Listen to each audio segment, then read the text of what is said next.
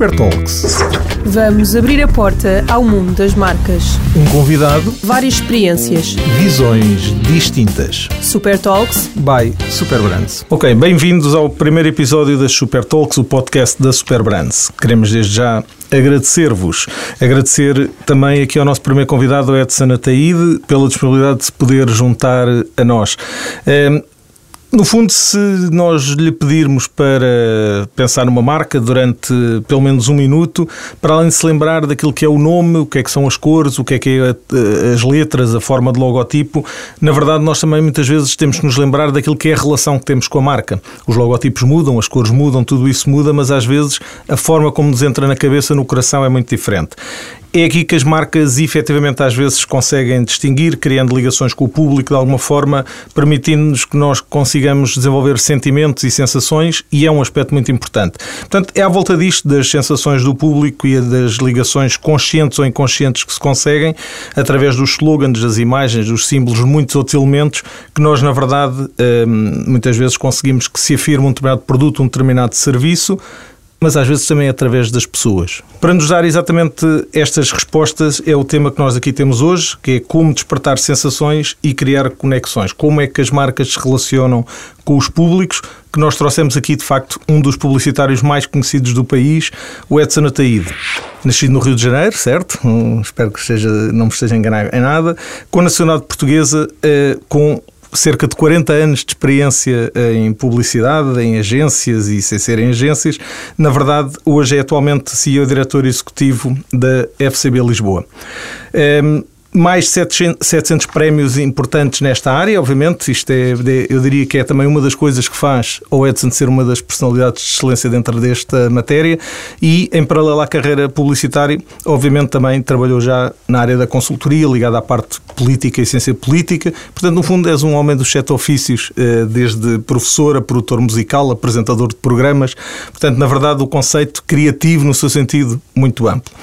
Ehm, Edson, antes de entrarmos aqui no detalhe das marcas, deixo-te a primeira pergunta que tem a ver, no fundo, hum, se tu te lembras ainda do que é que sonhavas ser quando eras pequeno e porquê é que sonhavas isso? Olha, para já, obrigado pelo convite. Estou muito honrado de ser o convidado número um aqui do programa. Espero contribuir com, com alguma coisa. É, curiosamente, eu sou daquelas, fui daquelas crianças é, que desde muito pequeno eu gostava de ver os anúncios, a televisão, ou seja, eu sou um clichê do que seria o criativo publicitário, né? E repetia os anúncios, e decorava os textos, e decorava as músicas, e na prática não pensava em ser publicitário, apesar disso, eu queria ser médico ou advogado, é, ou engenheiro, mas muito médico e advogado, depois só advogado, e depois chegou a hora de ter que escolher qual é a carreira que eu ia fazer, e eu ti- ti- tive que fazer isso com 15 anos, é, 14 para 15 anos, eu entrei para faculdade com 15 para 16, é, coisas do sistema educacional brasileiro, e eu achei que eu, eu, eu não tinha idade para fazer direito, e eu não podia ser advogado com 20 anos, eu não, não achava isso razoável, aí eu fui ver, e de repente eu queria, queria comunicar, queria escrever, pensei em ser jornalista, e depois pensei em publici- ser publicitário, porque ganhava mais dinheiro na época. Portanto, começaste bem antes daquilo que é hoje o normal, portanto também já passaram alguns anos, as, as sociedades estão diferentes, e portanto, mas continuas na verdade a fazer aquilo que quiseste fazer logo com 15 anos. É, porque eu comecei logo a trabalhar em, agência, é, eu entrei com 15 para 16, com 17 já estava trabalhando em agência, então faz 40 anos que eu, que eu estou nessa lead. Às vezes é, até saio, já saí algumas vezes, já, já me reformei duas vezes pelo menos, mas acabo voltando porque eu costumo dizer, é da, já que você sabe fazer uma coisa, é, não tente fazer, tente fazer outras, mas é, faça aquilo que você sabe fazer melhor, né? E, então eu até vou fazendo outras coisas, vou treinando, experimentando, comunicando sempre. É sempre na área de contar histórias de uma maneira ou de outra, mas esse o know-how de saber montar ah, o que eu chamo de persuasão comercial é, eu acho muito interessante, sempre achei muito interessante. Então eu tento emprestar essa minha experiência as marcas. Já não é, já não é propriamente uh, a agência, o mundo da agência que faz parte da tua vida, é a tua vida que já está dentro dele e já não, já não, não, não tem essa. Já, isso já não é propriamente uma obrigação, já faz parte da tua gente. Um, ehm, a propósito disto, coloca sempre esta questão: as agências estão muito ligadas às marcas e foi, obviamente, também um dos temas que queremos trazer para aqui. Um, ehm, nós sabemos, por exemplo, que no nosso caso, o nosso nome são os nossos pais que nos dão. O nosso nome escolhem. Uh, e nós temos, apesar de haver algumas pessoas que eventualmente possam depois alterá-lo, mas esta é a prática. Um, nas marcas, eh, daquilo que é a tua experiência, quando tem que se encontrar um nome, quando tem que se encontrar eh, uma cor, um logotipo, de onde é que começa este processo? Não começa necessariamente pelos pais da marca. Eh, os pais da marca podem variar muito. Pode ser do lado do cliente, pode ser do lado da agência, do criativo. Como é que este processo funciona? Olha, costumo dizer que quase tudo pode começar de qualquer seja o lado e quase tudo que pode ser consertado é com dinheiro. Ou seja, se você escolher um nome ruim é, e tiver dinheiro para repeti-lo muitas vezes, ele até parecerá certo. É, se o produto é maravilhoso, tiver um nome equivocado, é provável que atrapalhe no início, mas depois, se ele for tão bom o produto em si, ele vai ultrapassar esse, esse problema. O ideal é que não seja assim. O ideal é que você tenta escolher o melhor nome, associá-lo ao melhor produto e que tenha a melhor comunicação eh, e a melhor embalagem, e a melhor logomarca, e, enfim, tenha o melhor de tudo para chegar no mercado cada vez mais competitivo para tudo, né? E ver se as coisas funcionam. Agora, por exemplo, meu nome, Edson Ataíde. Não é um nome muito comum em Portugal. É, foi minha sorte. É, eu, quando cheguei em Portugal, só tinha eu com esse nome, né? Então, você vai fazendo um trabalho, você vai construindo uma marca, né? É um bocado injusto para todos os Pedros, os Paulos, os Antônios da vida, mas, né? Então ajuda a ter um nome um, um bocado errado. Pode, pode ser bom, pode ser uma estratégia co correta. Certo, esse valor, essa diferença, na verdade, muitas vezes, e estavas a falar do investimento, às vezes não é, não é apenas o valor, em, não é apenas o custo em si que, que tem a ver com o que é atribuído à marca, à criação da marca, tem a ver com o valor que se consegue criar na, na própria marca. É isso, no fundo, não é? é no fundo, é, tente fazer o melhor, mas assim, não, não, se não der certo, provavelmente não tem um culpado só. É, em geral, vários, vários condicionantes concorreram para, para aquilo acontecer, esse erro de mercado. É, e, mas obviamente, é, tente acertar. Mas às vezes tem muita ansiedade, às vezes muita ansiedade. Ah, eu quero o nome perfeito. Mas qual é o nome perfeito? O nome perfeito é o que você gosta. né? É, não tem ciência que, que qual é a logomarca perfeita. É, é o que o dono achou bonita. É assim que funciona o ser humano, é assim, é assim que ele processa. Seja aqui, seja nos Estados Unidos, seja no Alasca, na Patagônia. É, por mais ciência que há, e há, é, no final é uma questão de gosto. Exatamente. Eh, estavas a falar aqui num, num, tema interessante sobre o, o mercado ser cada vez mais competitivo e sobre todas estas questões.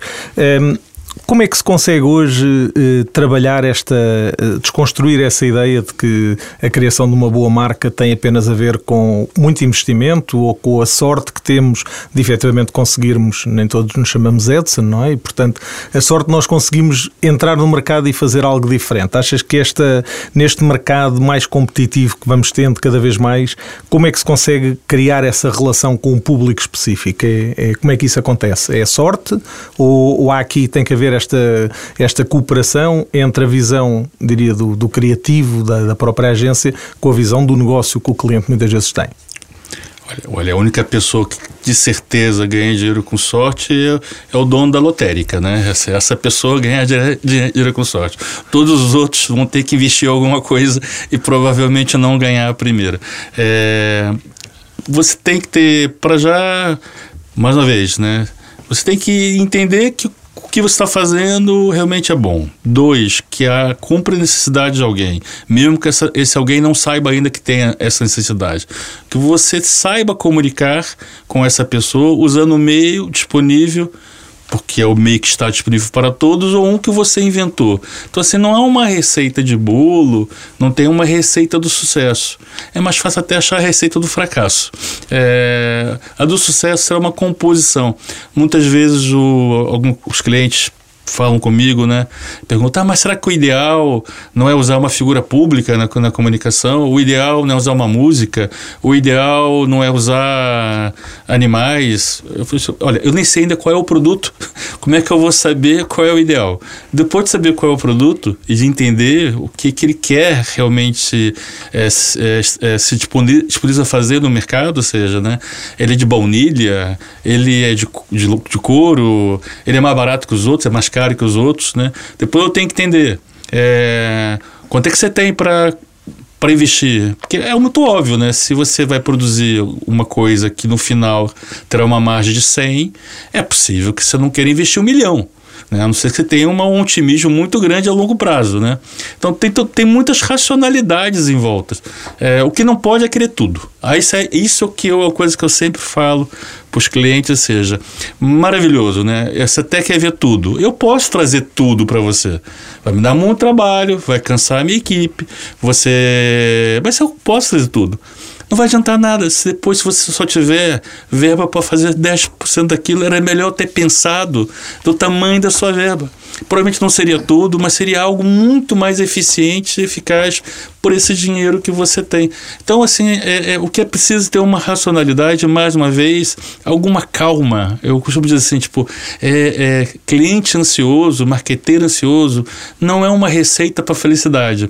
Publicitário é, ansioso não é uma receita para felicidade do consumidor também.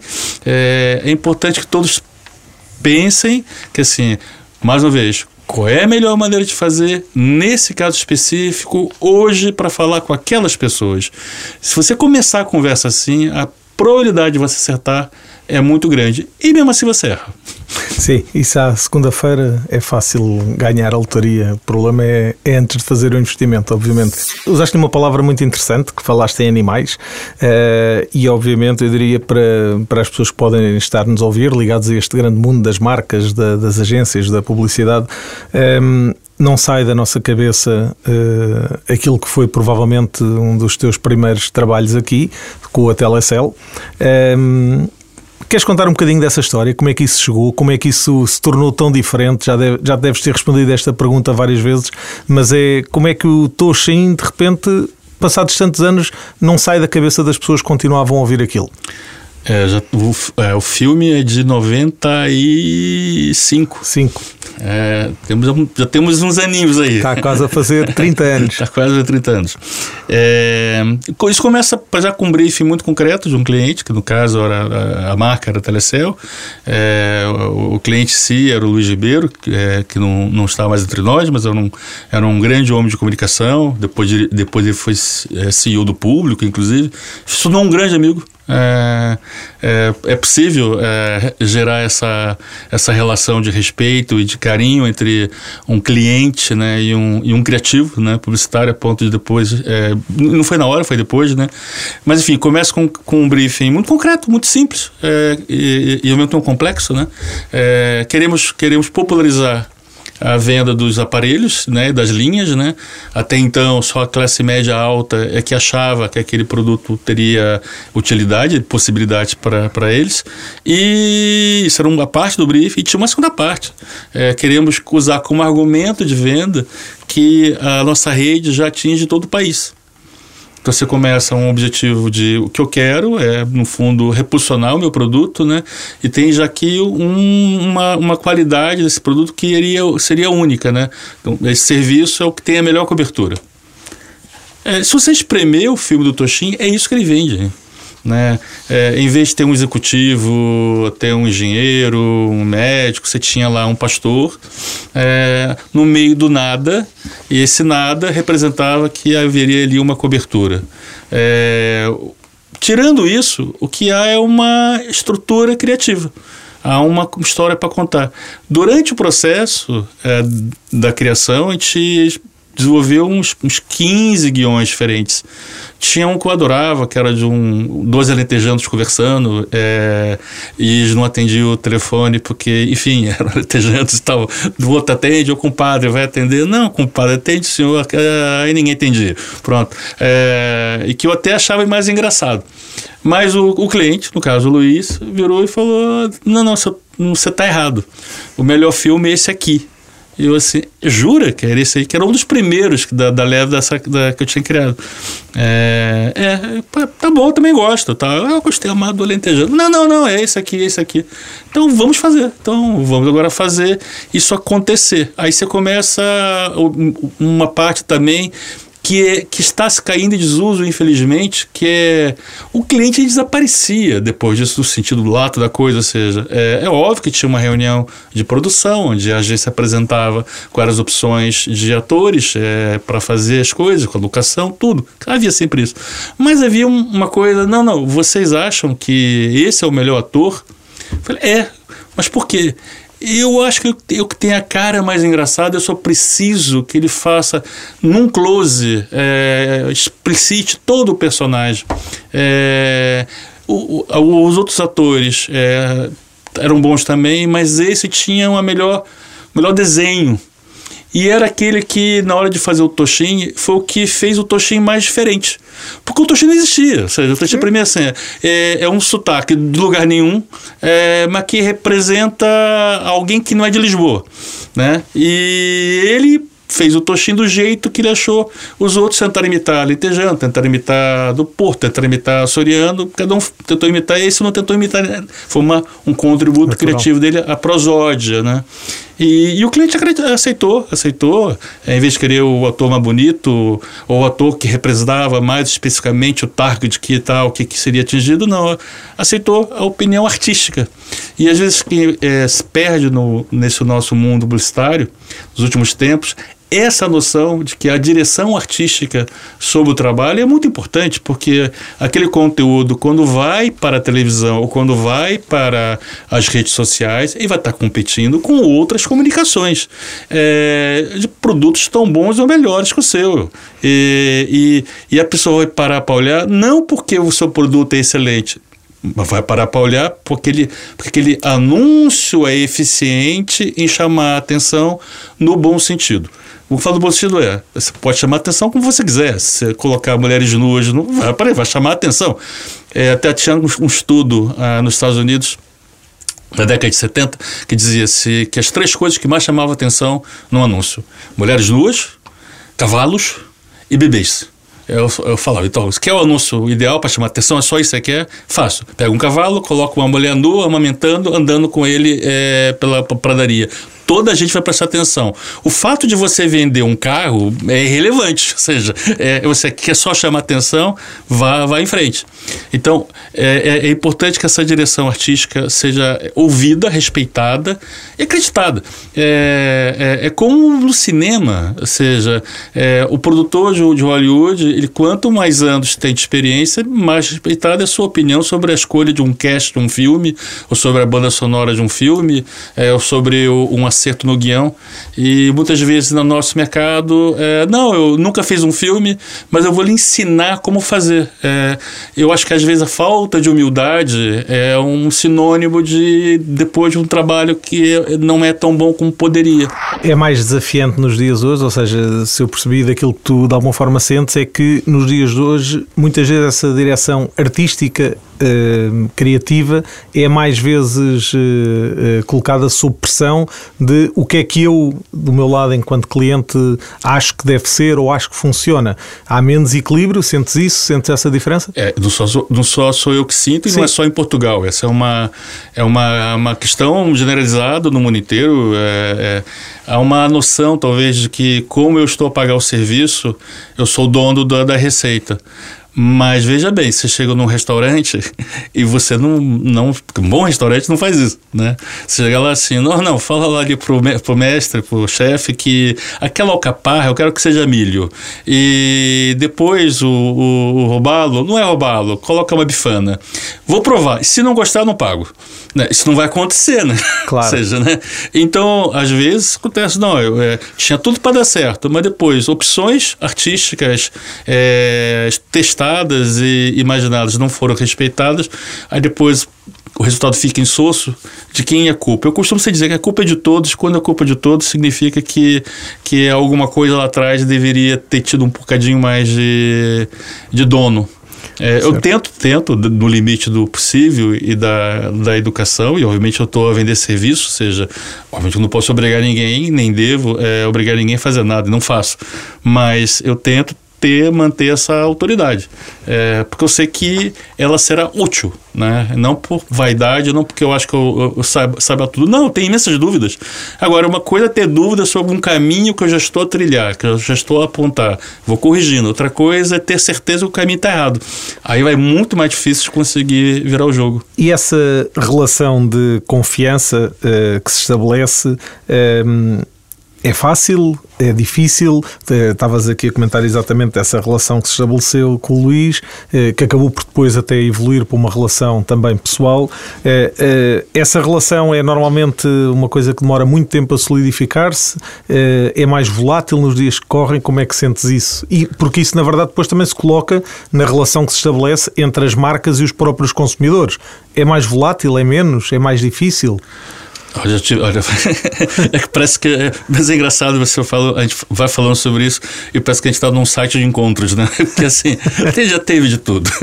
Teve amor à primeira vista, teve relação que foi conquistada com o tempo, teve vez que começa muito errado com o pé esquerdo, casamento de conveniência acontece, né, porque é uma marca que, entretanto, contratou uma agência e mudou a equipe de marketing e, e aquilo já está já tá contratado, não tem como mudar, mas não é o desejo.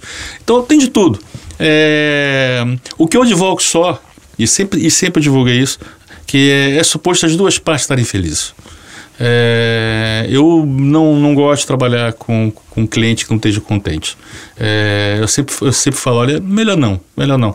Há muitas empresas no mercado, são muito competentes também, é, ninguém é obrigado a trabalhar com ninguém, não vamos transformar uma relação que deveria ser produtiva numa relação de infelicidade mútua que vai levar com certeza a um divórcio não amigável ali na frente. É, e já tive, graças a Deus, oportunidade de, ter, de terminar relações que depois voltaram. Porque aquele não era aquele momento, o equilíbrio não era bom para aquela relação, às vezes partindo do meu lado, partindo às vezes partindo do outro lado, mas depois que as coisas mudam, que digamos que outras outras situações, culturas entram no jogo, se calhar podemos voltar a trabalhar. Eu tenho uma outra coisa que eu, que eu gosto muito. Eu tenho muito cliente recorrente que trabalhou comigo em agências diferentes e inclusive em marcas diferentes. É, eu sempre acho que conseguir fazer isso é muito bom. É bom pra, outra vez para ambas as partes. Pessoas já se conhecem, já sabem se conversar é, e vamos tentar então transformar isso em produtividade, fazer com que o trabalho escorra melhor e que o consumidor lá na frente perceba não sei quem fez, mas fez com prazer, com certeza. E, e a pessoa que assiste um filme, uma peça, lê um livro, vê um spot publicitário, ela consegue entender quando tem prazer envolvido. E, e agora, vendo do lado da, da, da, relação da marca com o seu próprio público, eh, muitas vezes há esse desafio também. Coisas correm bem, coisas correm menos bem. O que é que, na tua visão, são os aspectos centrais para, para que a marca consiga ir mantendo essa relação, essa fidelidade que tem com o seu consumidor? Consumidor, com o seu público? Como é que isso se constrói na tua visão?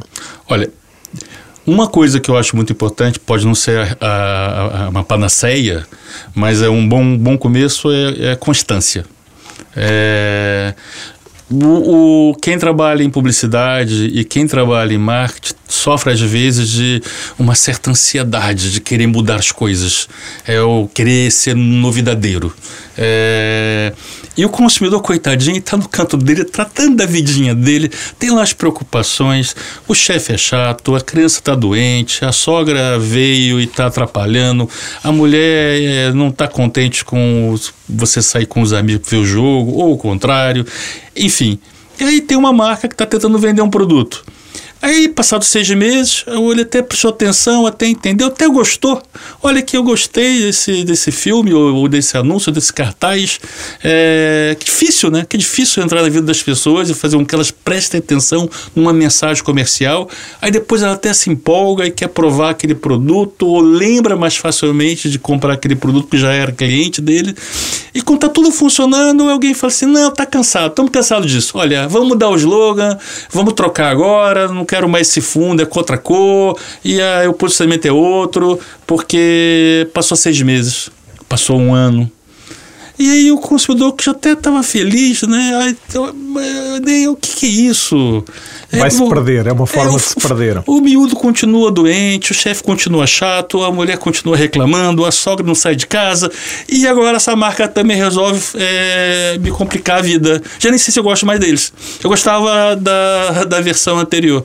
Então eu costumo dizer, consistência e constância é uma coisa muito importante porque facilita muito a vida. Eu costumo dizer, é, é levantar um avião é, exige muito esforço né? Você está lutando contra a lei, lei da física, né? né? Tem que colocar aquele co aquela coisa pesada no ar. Quanto querosene é gasto com isso, né? Tá no ar, velocidade de cruzeiro. Vamos em frente. É óbvio que tem que ter, de vez em quando, vamos alterar alguma coisa. E em algum momento realmente é importante reposicionar.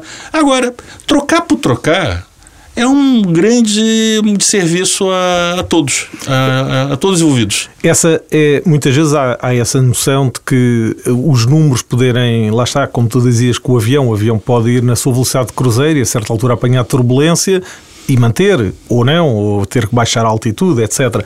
Nas marcas acontece muitas vezes isto, ou seja, a, a, tomada de decisão ser mais volátil, muito por causa dos números, porque eu avalio os números ao fim de seis meses e não cheguei onde queria e de repente decido mudar apenas por isso. Uhum. A questão dos números, de facto, no imediato não são o, o, o aspecto central da estratégia.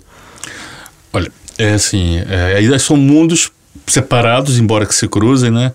É, nenhum publicitário tem acesso a todos os números das empresas com que anuncia. Gente, a gente sabe. Alguma coisa filtrada, às vezes sabemos mais, às vezes temos mais abertura com o cliente, muitas vezes nenhuma abertura. É, a gente tem que se virar, no fundo é claro. isso, né? É, mas uma coisa é certa, eu nunca vi nenhum diretor de marketing satisfeito. Não existe, é mais fácil achar um unicórnio. Significa que os números estão sempre errados. se atingiu 100, é, e porque na verdade a pressão também vem de cima, né? Se conseguiu 100, o, o patrão vai dizer, ah, então podia ter conseguido 150. se era para ser 150 e conseguiu 145, ah, viu só? É, não fez o suficiente. E às vezes sim, pode ser, tem que mudar tudo.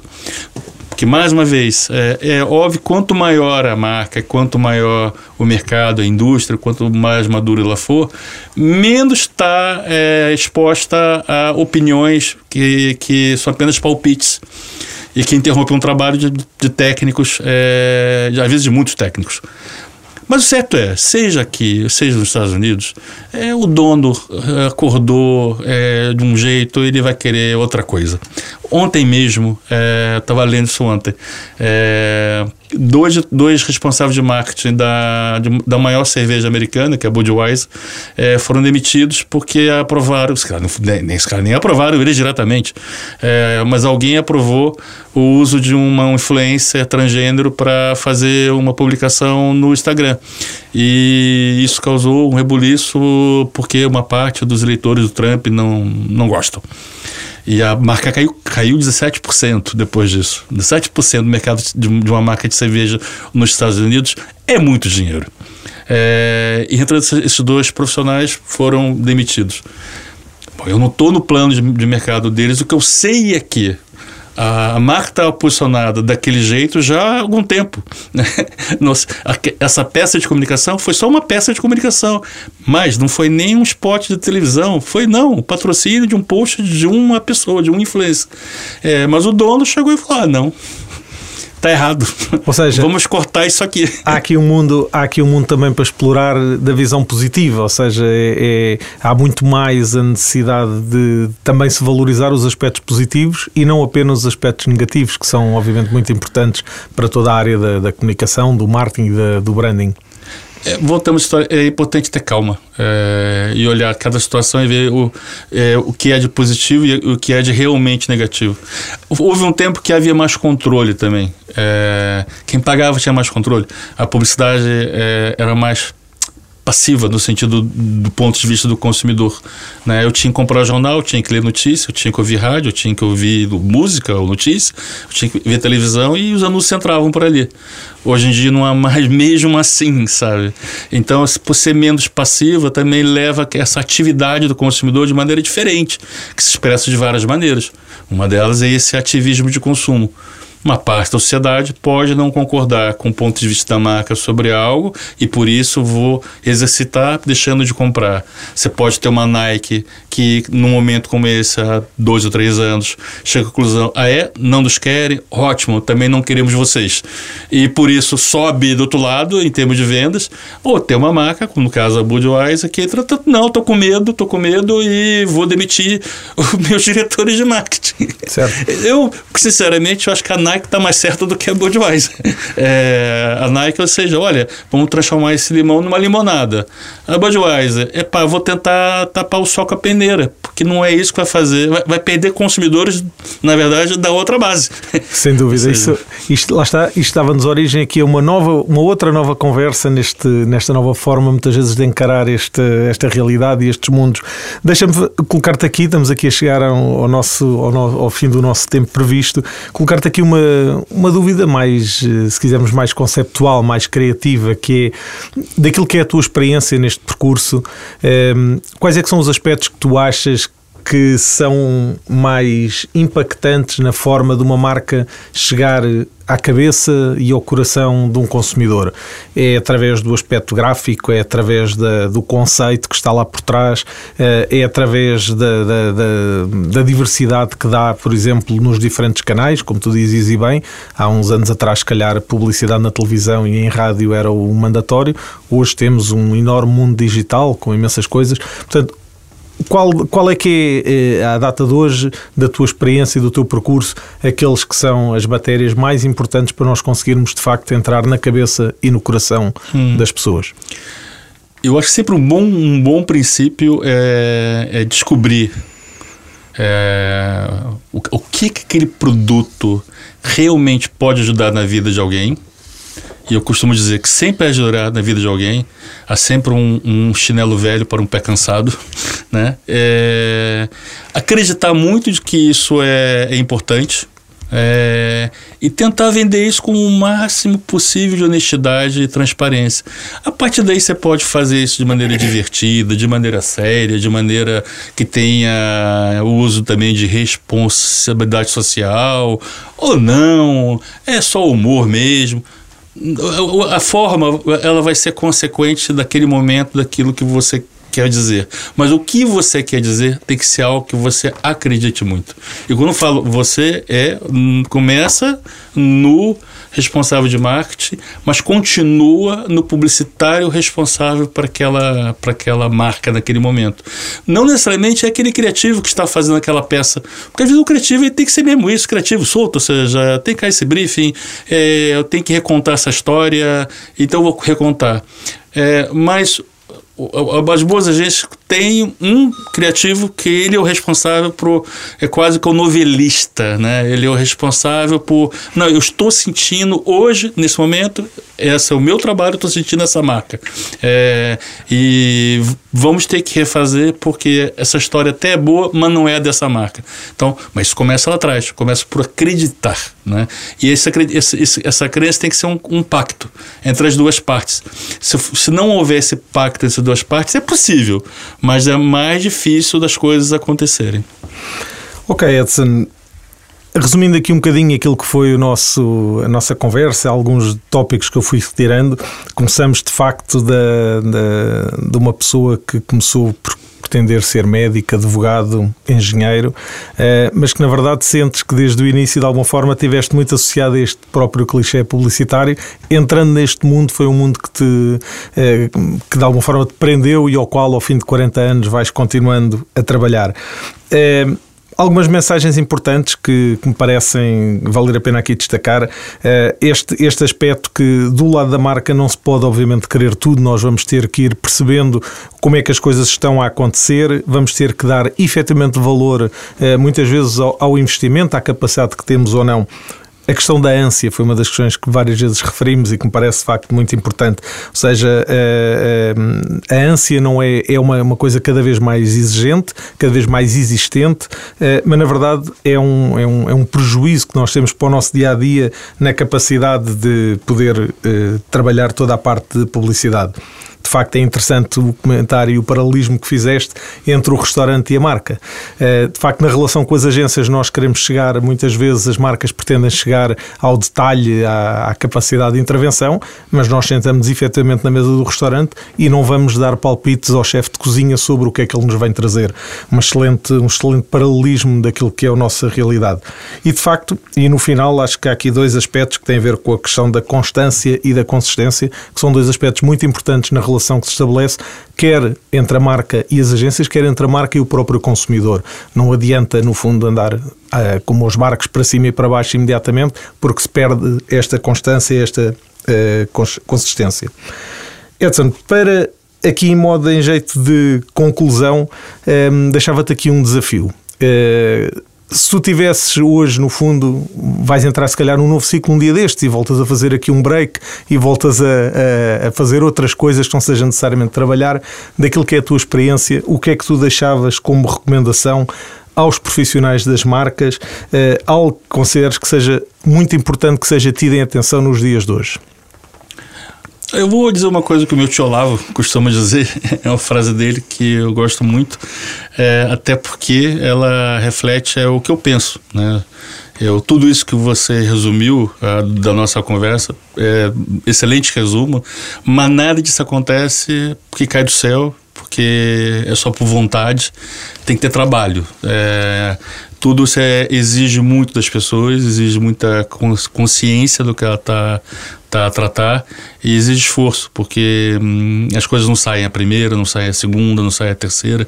É, eu não sei se. Não, nunca conheci nenhum gênio, na verdade é essa. É, é, todos, todos os gênios que eu conheci trabalham muito. e, então tem essa frase eu gosto muito, que só existe um lugar no mundo em que a palavra sucesso vem antes, antes da palavra trabalho, que é no dicionário. Fora isso, meu, você tem que trabalhar muito para ter algum tipo de sucesso.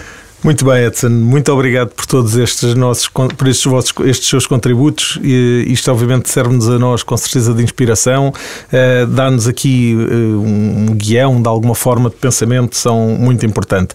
Portanto, de alguma forma, chegamos aqui então ao fim do nosso primeiro episódio das Super Talks by Super Brands e voltaremos muito em breve com um novo episódio. Não se esqueçam, Podem, obviamente, ouvir este episódio sempre que quiserem no podcast da RFM, também nas redes sociais. Esperamos por vocês também na próxima semana. Muito obrigado, Edson. Muito obrigado mais uma vez pelos teus contributos e pela tua inspiração. Obrigado. Super Talks by Super Brands.